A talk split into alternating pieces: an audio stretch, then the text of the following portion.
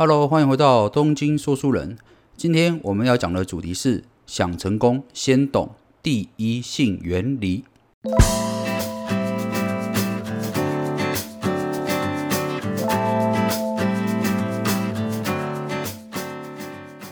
最近看了一本书，呃，是吴淡如出的新书啊，书名叫做《人生实用商学院》。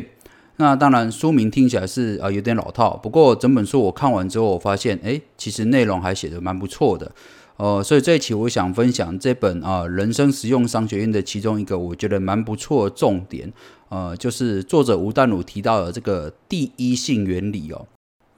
那么第一性原理哦是由马斯克哦提出来的，也就是呃特斯拉哦还有 SpaceX 的创办人马斯克哦，呃，相信这个不用介绍啊，大家都知道他是个名人哦。那其实第一性原理哦也会有名，也是因为这个哦，马克思自己承认说他都是使用第一性原理来思考事情的。好，那我们首先先来解释一下什么叫做哦第一性原理哦。我这边直接引用马克思自己曾经在媒体面前啊，他来解释这个第一性原理，他是怎么说的呢？哦，马克思自己说啊，我会用第一性原理的思维，而不是使用类比的思维去思考问题。啊，例如说，在生活中，人们总是倾向比较别人已经做过或正在做的事情，我们也就跟着去做。但是这样的结果啊，只能产生细小的迭代发展，也就是差异不大。那么，使用第一性原理的思考方式是用物理学的角度来看待世界的方法，也就是说，一层一层哦剥开事物的表象，看到里面的本质。然后再从本质一层一层往上走，意思就是说啊，哦，从头开始计算，只采用最基本的核心事实，然后根据这个事实做推论，创造出新的价值哦。那当然，马斯克这样的解释哦，好像听起来还是有点老舍哦。所以说哦，我想举两个例子好了，也就是呃，发生在这个马斯克自己身上的例子哦。第一个当然就是他自己的特斯拉的电动车啦。呃，相信在特斯拉做电动车之前，也蛮多一些厂家在做电动车哦，但事实上都不是很成功啊。为什么？因为很多人会讲说，这个电动车最主要的问题哦，就在于这个电池的成本实在太高了。那事实上也是如此哦。呃，电池的成本哦，占电动车的这个成本里面。呃，电池的价格成本一直都在六百美元哦每千瓦，也就是说哦每千瓦都需要一万八千块的台币哦，呃这个也是市场的公定价哦。那当然啦，这个就造成这个电动车的价格一直居高不下，没有办法取代这个呃汽油的汽车嘛。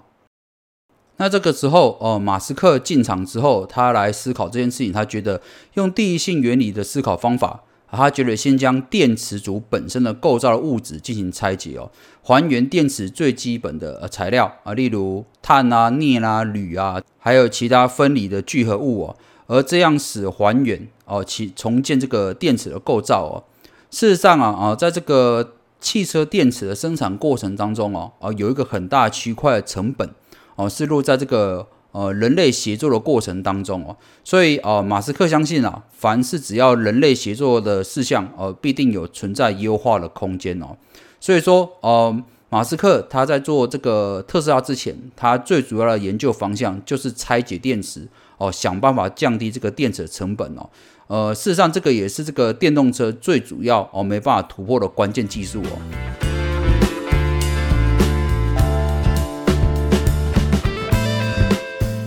那所以说，马斯克用第一性原理来思考这件事情之后，拆解完电池的成本之后，他做了以下几个方式啦啊，例如说，在美国生产啊汽车电池，可能这个税务会比其他国家高，那就避免在美国本土生产电池哦啊，或者是某些原有的技术设计上出了问题，那就改变设计哦。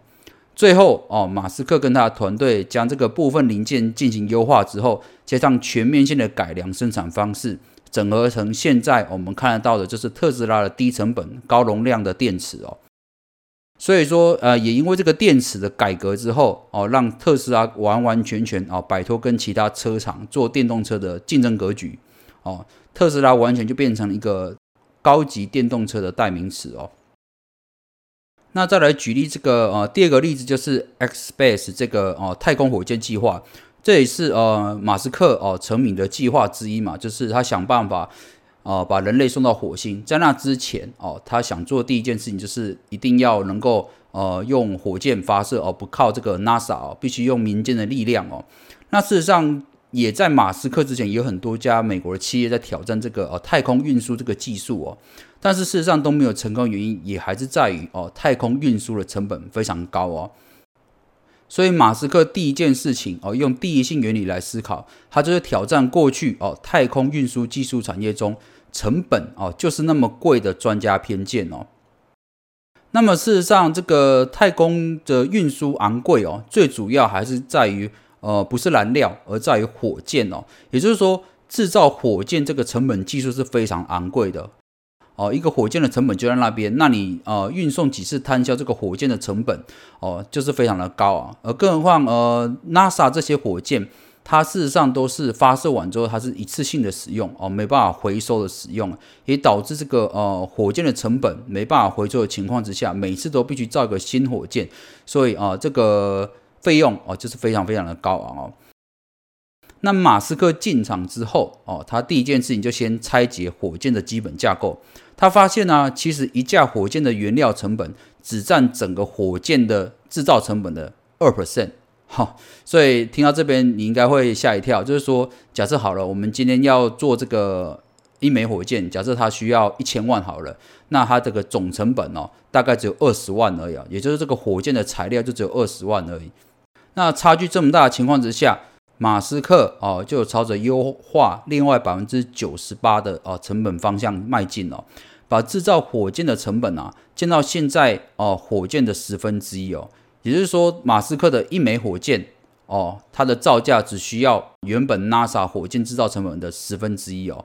哦，所以说你可以看出来，这个从火箭制造成本直接压缩了哦百分之九十，那相对的运费的价格也可以大幅的下降哦。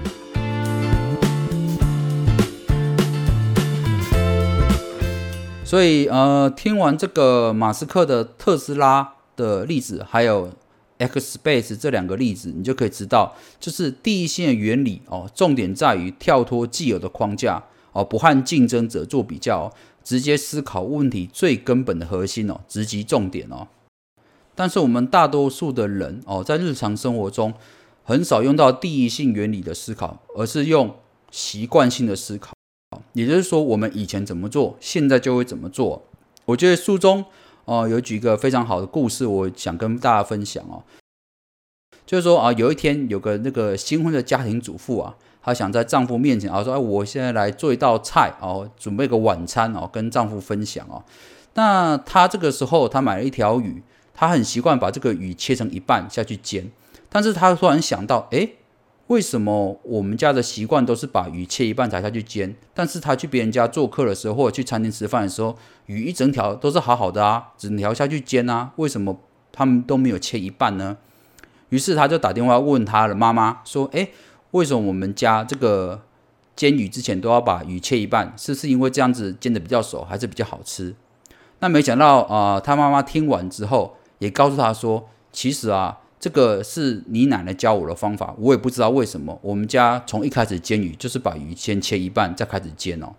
那还好啦，这个呃祖母还健在嘛，而且也非常硬朗啊，所以他们这个母女两个就直接再拨个电话啊，打电话问这个呃奶奶说：“哎，那个为什么我们家鱼都要先切一半哦，再下去煎呢？”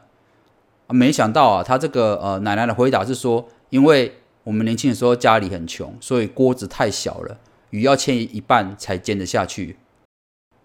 ，OK，所以其实这个就是一种哦，遵循传统哦，家中传统都这样煎鱼，但大家都没有思考过为什么要这样煎鱼，所以导致这个传统的方式一直延续了好两三代以上。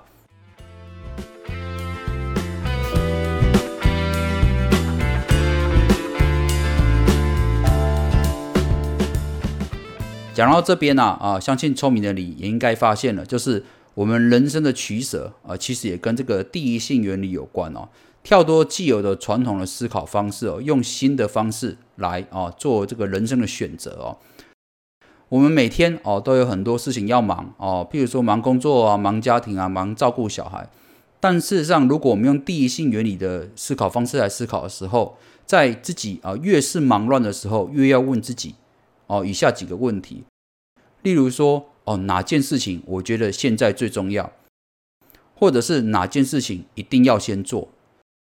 哦，当你开始问自己这种哦哪一件事情最重要，哪一件事情一定要优先做的问题的时候，事实上你就是已经开始采用这种第一性原理的思考方式哦。